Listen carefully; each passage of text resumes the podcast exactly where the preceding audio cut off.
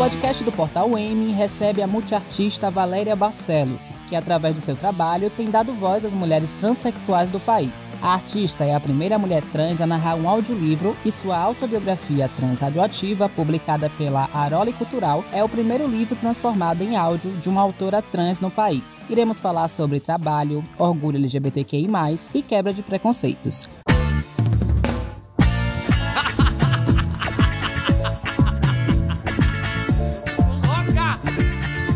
Valéria, seja bem-vinda. Vivemos em um país onde ainda é difícil que a voz de transexuais e travestis sejam ouvidas. Além disso, pela primeira vez, segundo o relatório do Grupo Gay da Bahia, divulgado neste ano, os índices de morte desse público são maiores do que entre gays e lésbicas. Diante deste cenário, ter sua voz em um audiolivro é de grande representatividade e marca uma luta. Me conte um pouco sobre isso. Olá, primeiramente, obrigada pelo convite. Bom, falar sobre o Transradioativa realmente se misturar com a minha vida, mas ele não é somente um livro biográfico, né? Ele tem aí muitas, muitas outras nuances. Eu costumo dizer que quando a gente tem chance de falar, a gente não para de falar nunca mais. Acho que essa entrevista vai ficar longuíssima, inclusive.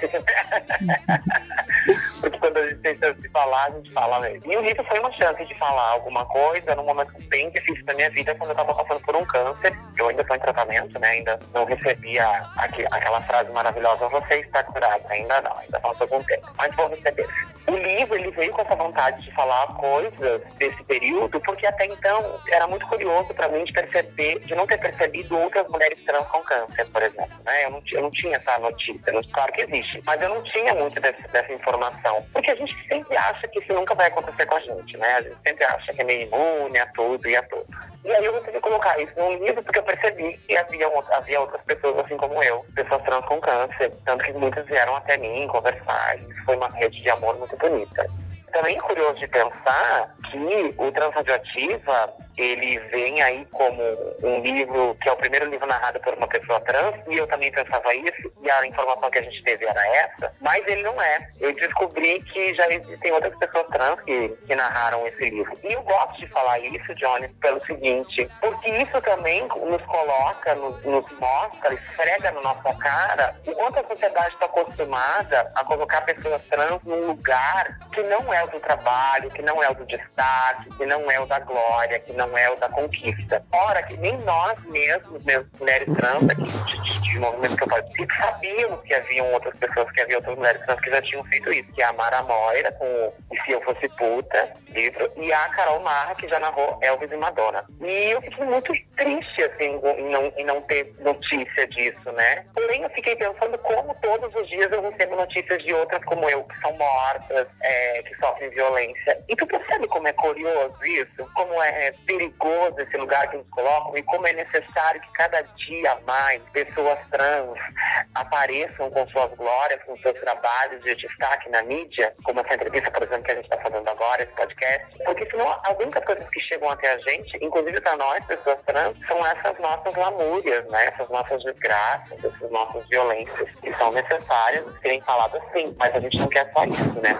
De todo, eu continuo sendo a primeira aqui no Rio Grande do Sul. Na região sul do país eu ainda sou a primeira. Então, de todo, não está equivocada essa informação. Eu vou tirar você da minha vida como quem tira unha. Eu vou tirar você da minha vida,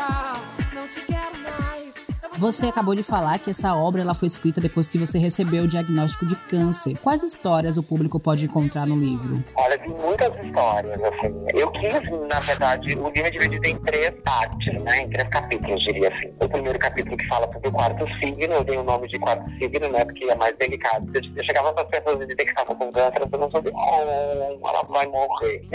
não é assim que funciona. Estamos em 2021. Câncer é uma doença silenciosa que inspira muitos cuidados cuidados, mas já não é aquela coisa que matava assim a rodo como antigamente, né? O tratamento de câncer está muito avançado. E quando eu tive essa, essa notícia de, de, de que estava com câncer, eu precisava falar para as pessoas, porque as pessoas começaram a me interpelar muitas coisas. Como é que é? Como que faz a quimioterapia? Entra numa máquina. As pessoas tinham muita curiosidade de saber isso, queriam se informar, né? A curiosidade às vezes é meio estranha, não gosto muita curiosidade. Mas nesse caso até eu mesmo estava curiosa, né? Pra ver a reação das pessoas com relação isso. Eu já venho de um histórico de câncer na minha família, minha avó, meu avô morreu de câncer, minha avó morreu de câncer, minha mãe morreu de câncer, meu pai morreu de câncer, então, por consequência, eu teria. Não vou morrer disso, mas por consequência, eu teria. Mas ainda assim, a gente nunca está preparada para essas coisas, a gente sempre acha que é imune, como eu falei antes, né? Então, nesse livro, a gente tem histórias do que aconteceu nesse período quimioterápico, como que se passou, as minhas angústias, as minhas raivas, tinha dias que eu estava muito prostrada, né? E também tem uma parte, como eu fiquei muito em casa, né? Fiquei aí sem poder fazer os shows, e ainda assim eu ia fazer os shows, tinha, teve dias que eu saía da quimioterapia e ia pro barzinho que eu que eu faço show, ia trabalhar, porque isso também me dava um, um, uma vontade, um combustível, né?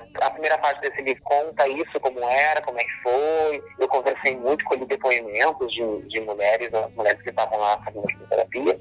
A metade do livro, por eu estar muito em casa, foi de textos que eu comecei a escrever do Instagram, algo que, algo que eu denominei hashtag Valéria Lê Pra Mim, que eu escrevia textos lia para as pessoas, né? E a última parte é uma coisa um pouco mais acadêmica, de um, capítulo que eu escrevi para um livro que saiu para a Universidade do Federal do Rio Grande do Sul, aqui em Porto Alegre, e um outro artigo que eu escrevi para uma revista de arte. Então, na verdade, o Transradioativa, ele, ele se torna biográfico e ao mesmo tempo não, porque ele fala também de coisas que estavam acontecendo nesse período no meu entorno, não só comigo. Como eu sou sagitário com sagitário, uma inquietude total e completa nesse corpo, que precisava usar disso de uma válvula de escape. Eu transformei todo esse período em arte. Tudo eu transformei em arte. Eu fotografei um quadro que eu fiquei internada, vai sair uma exposição agora, logo, logo aqui no Rio Grande do Sul, falando sobre isso. Eu escrevi uma peça de teatro chamada Cabeças Carecas. Eu criei um show musical chamado Quarto Signo, né? O quarto signo, para quem não está situado aí no zodíaco, o quarto signo, o quarto zodíaco é câncer, né? Quando a gente fala quarto signo, fica mais delicado. Também criei muitas outras. Tem um livro também, né? De show musical, etc. Então, muito dessa fase biográfica, aliás, toda essa fase biográfica virou aquilo que é a única coisa que eu sei fazer com todo o meu coração, que é arte. Muito bom, muito lindo por sinal, né? É, muito tem se debatido pautas LGBTs que é mais sobre melhores oportunidades de trabalho para transexuais e travestis. O seu trabalho e a sua luta te torna um símbolo de representatividade e, de fato, sua voz no audiolivro é de grande importância. Você falou um pouco sobre isso no início, mas eu volto a te questionar, mas por que só em 2021 temos poucas narradoras trans? Essa é a pergunta que vale um milhão de euros. Eu adoraria poder saber o porquê existe só uma narradora ou algumas poucas, que às vezes a gente, que eu nem eu mesma sabia que havia outras em 2021. Talvez porque essa voz, ela vá, literalmente falando, ela vai colocar o dedo em muitas feridas da sociedade, principalmente vai fazer a sociedade se enxergar num todo da hipocrisia, né? Geni, a música Geni Zeppelin fala isso, né? Joga a pedra na Gelima quando precisaram dela, vai com ele, vai Geni, Geni bendita Geni, né? Chama ela de maldita, porque depois nós estamos precisando dela, ela é bendita. É exatamente isso. Quando a gente, parafraseando outra música, né, Narciso acha feio que não é espelho. É, a sociedade não se vê em corpos trans que são dissidentes da maioria e acaba acusando, apontando o dedo, virando a cara, torcendo o nariz. Só que as pessoas esquecem que desoportunizar marginaliza, né? E em marginalizando, a gente vai, em algum momento, precisar de uma válvula de escape. E a nossa válvula de escape é o grito, é, é, é o embate, né? É por isso que as pessoas trans, inclusive, têm uma postura física de embate sempre. A gente não teve facilidade na vida, a gente não tem como falar baixinho. A, a gente não consegue, não, não, é, não, nos é, não nos é dada a chance de falar baixo, não nos é dada a chance de falar. Né, que dirá falar baixo. Então, quando a gente pensa em 2021, todo esse retrocesso e começa a se tocar disso, é bonito e ao mesmo tempo doloroso, né? Conceição Evaristo fala, não, não fala exatamente com essas palavras, mas ela fala, ela tem exceção à regra só, só, só prova o quanto a regra é cruel, né? Eu, enquanto essa voz que estou sendo ouvida nesse audiolivro, sou uma exceção à regra e também estou provando o quanto a regra é cruel para todas nós. O retrocesso vem do medo de se enxergar numa sociedade que aponta para pessoas trans e consome pornografia trans, como o Brasil tem sido aí campeão nos rankings de procura de pornografia nos sites de busca. Aponta a pessoa trans e, no entanto, é a pessoa que mais marginaliza, é o país que mais mata a pessoa trans no mundo. Então, é exatamente isso. Quando se não se dá voz para essas pessoas, elas não falam, e não falando, elas não denunciam, e não denunciando, fica tudo bem, né? Aquilo que a gente não vê, é aquilo que os olhos não veem, o coração não sente, segundo o dito popular, que é muito errado, porque a gente aqui, nós aqui do outro lado da corda, a gente sente e sente muito, sente com a nossa vida. O que que isso te mostra a respeito do mercado de trabalho para as pessoas trans? Mercado de trabalho? Qual mercado de trabalho? a gente não tem muito mercado de trabalho, né? A gente galga essas oportunidades, a gente arranca essas oportunidades tira leite de pedra. E eu vejo sempre uma tentativa agora, em 2021, como se bem disseste, de trazer as pessoas trans para o mercado de trabalho formal, mas eu vejo muitos erros nesse caminho, né? A sociedade demorou muito, demorou, já estamos em 2021, a sociedade demorou muito para nos colocar nesses mercados. E eu explico isso que eu estou tentando falar. Quando a gente contrata uma pessoa trans para uma empresa, por exemplo, e de uma certa forma quer ajudar, né? Essa empresa quer ajudar, mas às vezes ela acaba dificultando ainda mais a vida dessa pessoa. Porque ela está lá, essa pessoa trans é contratada por essa empresa, ela vira um toque da empresa, todo e qualquer evento de diversidade, essa pessoa trans é chamada para falar alguma coisa. Isso é muito errado, porque cada história é uma história, a gente não pode falar por todas. Eu falo pela minha história e por outras que têm uma história parecida com a minha, e ainda assim não são a minha história, não são a história das outras pessoas, nem pouco a minha. Quando essas pessoas trans são contratadas por essa empresa, essa empresa peca quando não prepara a sua, o seu quadro funcional para receber essa pessoa trans. Ora, Valéria, mas toda empresa vai ter que mudar? Vai. Vai ter que mudar porque demoraram tanto tempo para fazer isso. Se tivessem feito isso antes, muito antes, não teria tanto trabalho para fazer agora. Agora vai ter muito trabalho. Vai ter que preparar o RH dessa empresa para receber essa pessoa trans, que talvez não tenha documento do retificado, e precisa ter uma delicadeza no trabalho. Vai ter que fazer entender a política de banheiro para essa, essa pessoa trans, pelo homem ou mulher trans. Vai ter que entender que sim, essa empresa está passível a processos, está passível a constrangimentos no todo com outro quadro funcional que não tem uma funcionária ali que compreenda isso que a empresa tentou dizer quando contratou essa pessoa. Então, quando a gente pensa em empregos, a gente pensa logo em contratar uma pessoa trans rápido, o mais rápido possível. Mas é um trabalho ainda muito mais difícil e muito maior porque depende de toda uma, uma construção dentro dessa empresa. É por isso que é tão importante os núcleos de diversidade das empresas. É por isso que é tão importante palestras, é por isso que é tão importante conversas, fóruns dentro das empresas, né? Falando sobre diversidade. E veja bem, falar sobre diversidade não é também só falar sobre corpos LGBTQIA+. É falar sobre essas pessoas com deficiência, é falar sobre negritude, né? É falar sobre gordofobia, é falar sobre, sobre a comunidade LGBT que tem os gays mais afeminados, isso pode causar algum constrangimento, às vezes não sei porquê, mas às vezes causa, e a gente precisa de respeito e emprego e pão, né, na mesa.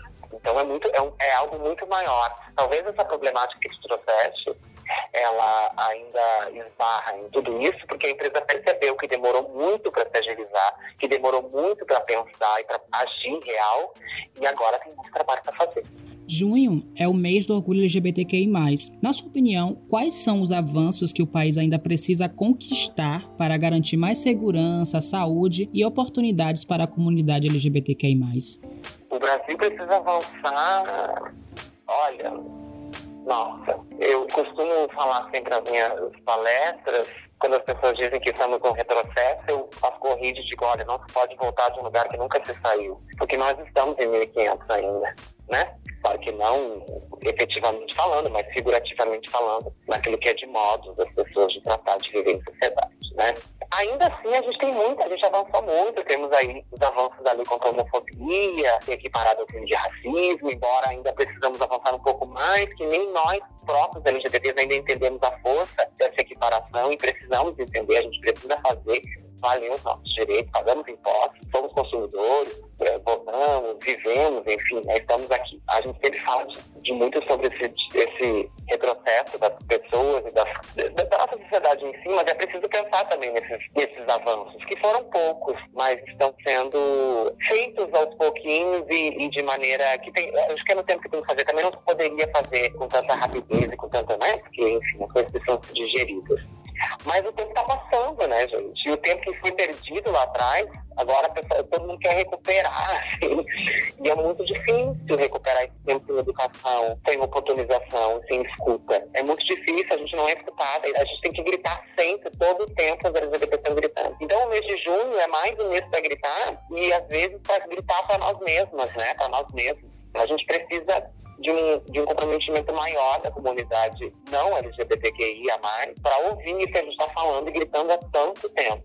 Avançamos, mas avançamos a socos, né? avançamos a gritos, avançamos a, a, a empurrões. A gente precisa avançar no, no, no o que falta para mim ainda, na minha opinião, é um avanço a passos naturais, a passos, é, o caminhar que todo mundo caminha, né? Não simplesmente correndo, ou empurrando, ou se dando soco. Tudo isso que eu tô falando é figurativamente falando. Por favor, né? Tem que explicar tudo agora. Verdade. Como é que você costuma driblar as situações de preconceito? Nossa, que pergunta, driblar situações de preconceito. Hoje em dia eu penso muito no jurídico.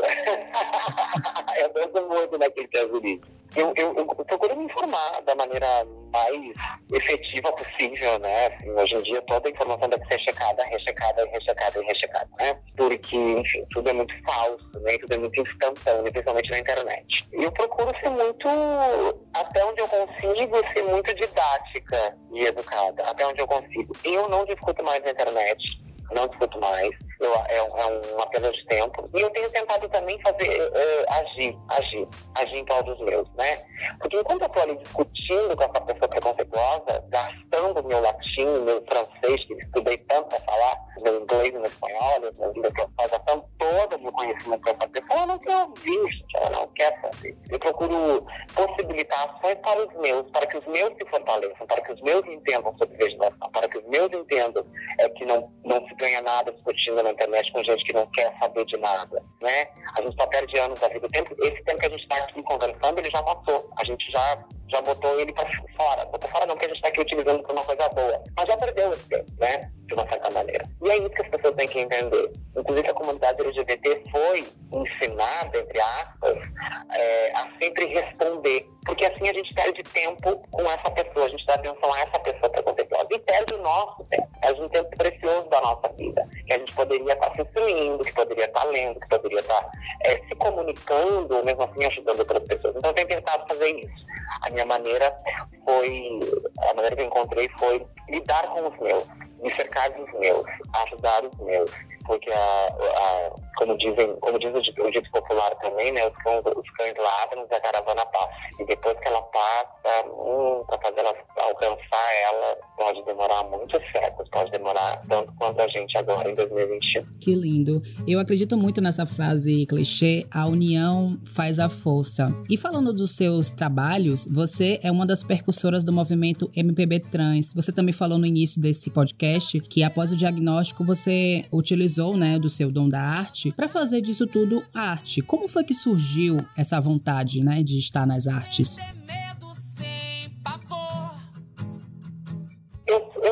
Muito curioso pensar enquanto, enquanto quando surgiu a, a, o desejo artístico, porque ele não surge, ele se impõe, né? Ele se, se manifesta. Eu, eu comecei a cantar, eu comecei com a minha vida artística como cantora aos seis anos de idade, quando eu ganhei meu primeiro festival de música no interior do estado do Rio Grande do Sul, que é onde eu moro, né? Uma cidade chamada Santo Anjo. De lá depois eu enveredei pro teatro, depois comecei a escrever algumas coisas, diários, depois voltei pra música, depois voltei pro teatro. Uma, uma roda, assim, das coisas que eu faço, né? Eu acredito muito no fazer artístico que é, assim, in natura, né? Que ele vem naturalmente. O fazer artístico da, da, quarto signo, ele veio como uma válvula de escape uma, uma vontade, uma necessidade, uma vontade não, uma necessidade de me fazer, de me sentir viva, de me sentir ativa, né?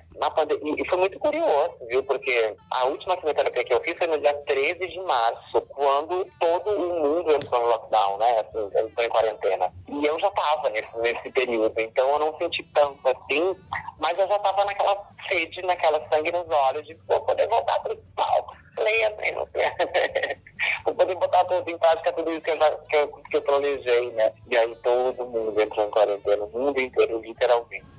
Mas vem muito dessa necessidade de, de falar e de fazer e de não ficar parada, né? O MV Trans foi uma denominação muito bonita do Jean Willis, e por sinal faz, fez a orelha do meu livro, fez a capa do meu livro, né? A, o prefácio, aliás, do meu livro, quando ele percebeu que artistas trans, é, através da, da sua, da dos seus fazeres artísticos, falavam sobre si e sobre as suas sobre seus entornos. E isso era diferente na música, né?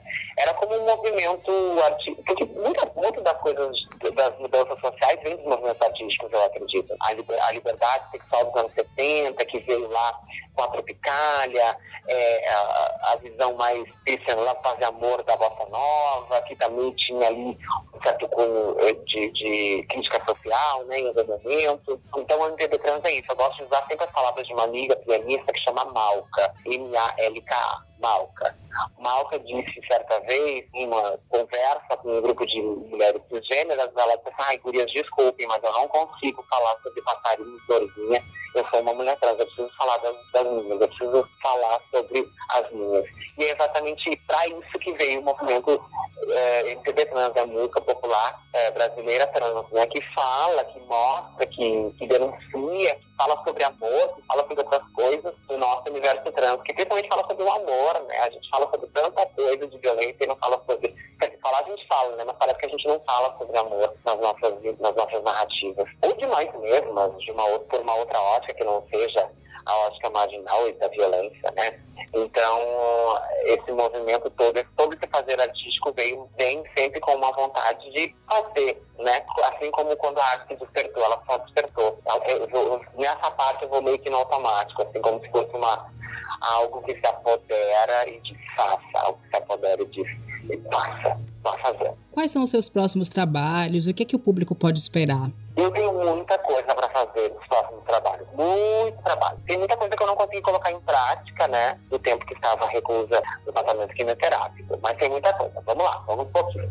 Acabei de saber que transradiativa, assinei o contrato essa semana, que transradiativa vai ser é, traduzido para o sérvio a gente teve é, uma, uma, a primeira tradução internacional que foi incrível essa semana. E fiquei muito feliz, né, por isso. E, meu Deus, né, até onde isso foi, já está indo, né? Eu acho que eu espero que vá muito mais longe, mas até onde está indo, né? Então temos muitas coisas. No mês de junho, na primeira semana do mês de junho aqui em Porto Alegre, estreia a exposição 2023.3, ou Casa do Caranguejo Ermitão, que é exposição fotográfica e de objetos instalação, exposição barra instalação barra exposição de objetos, no tempo que estive reclusa no hospital, fazendo tratamento de câncer, etc. E tal. Lá que eu descobri isso, tive que ficar hospitalizado um tempo. Fotografei algumas coisas lá, de, lá do quarto, porque tive que ficar isolada, e esse isolamento me fervilhou a minha cabeça. Eu acabei fazendo umas fotos, uma exposição fotográfica. Então, dia, até o dia 15 de, de junho de 2021, no mês da diversidade, que é junho, aqui em Porto Alegre, na Casa de Cultura Mário Quintana, no Espaço Majestic. As pessoas vão poder conferir essa exposição com objetos, fotos e essa instalação, denominada 2023.3, que é o número do quadro que eu estava, né? O caso do Caranguejo Ermitão. Também a gente está preparando aí peças de teatro que eu escrevi durante esse período pandêmico e durante o período quimioterápico, que é o Cabeças Carecas, que a gente acha que vai transformar em algo de transradioativa, talvez o transradioativa vire uma peça. Eu tô gravando um disco, nessa loucura toda eu tô gravando um disco chamado Saraval, um disco de samba, MPB, com produção do Felipe Cato, com música da Zélia Duncan, parece que vai ter uma participação da Tereza Cristina também. Então, meu primeiro disco, assim, é, com uma grande produção, vai uma, um selo independente, a gente vai gravar independente, a produção é do Felipe Cato e do Davi Cato, irmão do Felipe. Vai sair esse disco com oito canções, samba e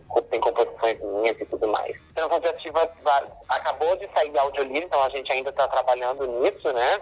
Essa questão mais acessível mais respeitosa. Não é nem acessibilidade, é respeito, né, pessoas que não, que não veem ou têm baixa visão. Tem também essa novidade da tradução para o sérvio, e isso é uma coisa mais para o ano que vem. Então, eu já tenho um projeto para o ano que vem, de uma certa forma, né? Essas, todas essas peças de teatro que eu estou escrevendo, e eu já estou trabalhando em outro livro, já estou trabalhando em outro livro, um livro de poesia que vai homenagear corpos de homens, já que sempre a poesia é tão machista e homenageia corpos e o físico da mulher, esquecendo seu intelecto, eu resolvi fazer o contrário. Eu resolvi fazer essa provocação e usar uma frase que eles mesmos usam, que é, abre aspas, é uma homenagem, não se ofenda, fecha aspas. Tem muita coisa vindo por aí, né? muito projeto envolvido. Eu também sou palestrante do, do Palestras de Gênero e Raça, Então também tem muita palestra que eu tô dando por aí, seminários, filmes que estão saindo também. É muita coisa, né? A gente tá falando um monte de coisa que eu já fiz e estou pra fazer. eu não paro, eu não consigo ficar quieta. Nem quero. Quero mais a movimentação mesmo. Nossa, vem muita coisa boa por aí, viu? Já tô aqui animado já para ler esse livro depois, esse que você tá escrevendo, além de ouvir também o O papo tá ótimo, Valéria, só que infelizmente nosso tempo tá chegando. E para finalizar, qual mensagem você deixa para nossos ouvintes? Olha, a mensagem que eu posso deixar para todo mundo que está ouvindo é: eu gosto sempre de finalizar as falas com uma frase, com algumas perguntas que eu faço para as pessoas, porque as pessoas maior sonho de uma pessoa trans. Eu sempre respondo: ter problemas, eu quero ter problemas, como todo mundo. Reclamar que está calor, que está frio, que está chovendo, que a conexão está ruim. Eu estou já cansada de falar sobre gênero e sexualidade como se isso fosse um tabu ou como se isso fosse algo muito novo, né? A gente está aí desde sempre. E eu gosto sempre de finalizar as minhas falas com algumas perguntas eu quero que fiquem reverberando na cabeça de vocês que estão ouvindo esse podcast. Quantas pessoas trans vocês conhecem? Quantas vocês convivem? Para quantas vocês já fizeram uma festa surpresa ou receberam uma? Quantas vocês já ligaram de madrugada dizendo que tinham feito alguma merda por aí? Para quantas você já reclamou do ex ou do atual para quantas você já fez um banquete lindo de Natal, de Ano Novo? Quantas você já teve desejo ainda teve vergonha de admitir? Quantas você já teve um envolvimento sexual, afetivo e contou para todo mundo? Se a resposta para qualquer uma dessas perguntas foi uma ou nenhuma. E aí, coloque a mão na sua consciência. Pense bem, será que você é uma pessoa sem preconceitos realmente? Sem pré-conceitos realmente? Será que você é uma pessoa realmente inclusiva das causas trans no olhar? E principalmente, se faça a pergunta: você nos conhece porque tem medo ou tem medo porque nos conhece? Eu sou Jones Araújo e este foi o podcast do Muita Informação. Siga a gente nas nossas redes sociais e até o próximo podcast.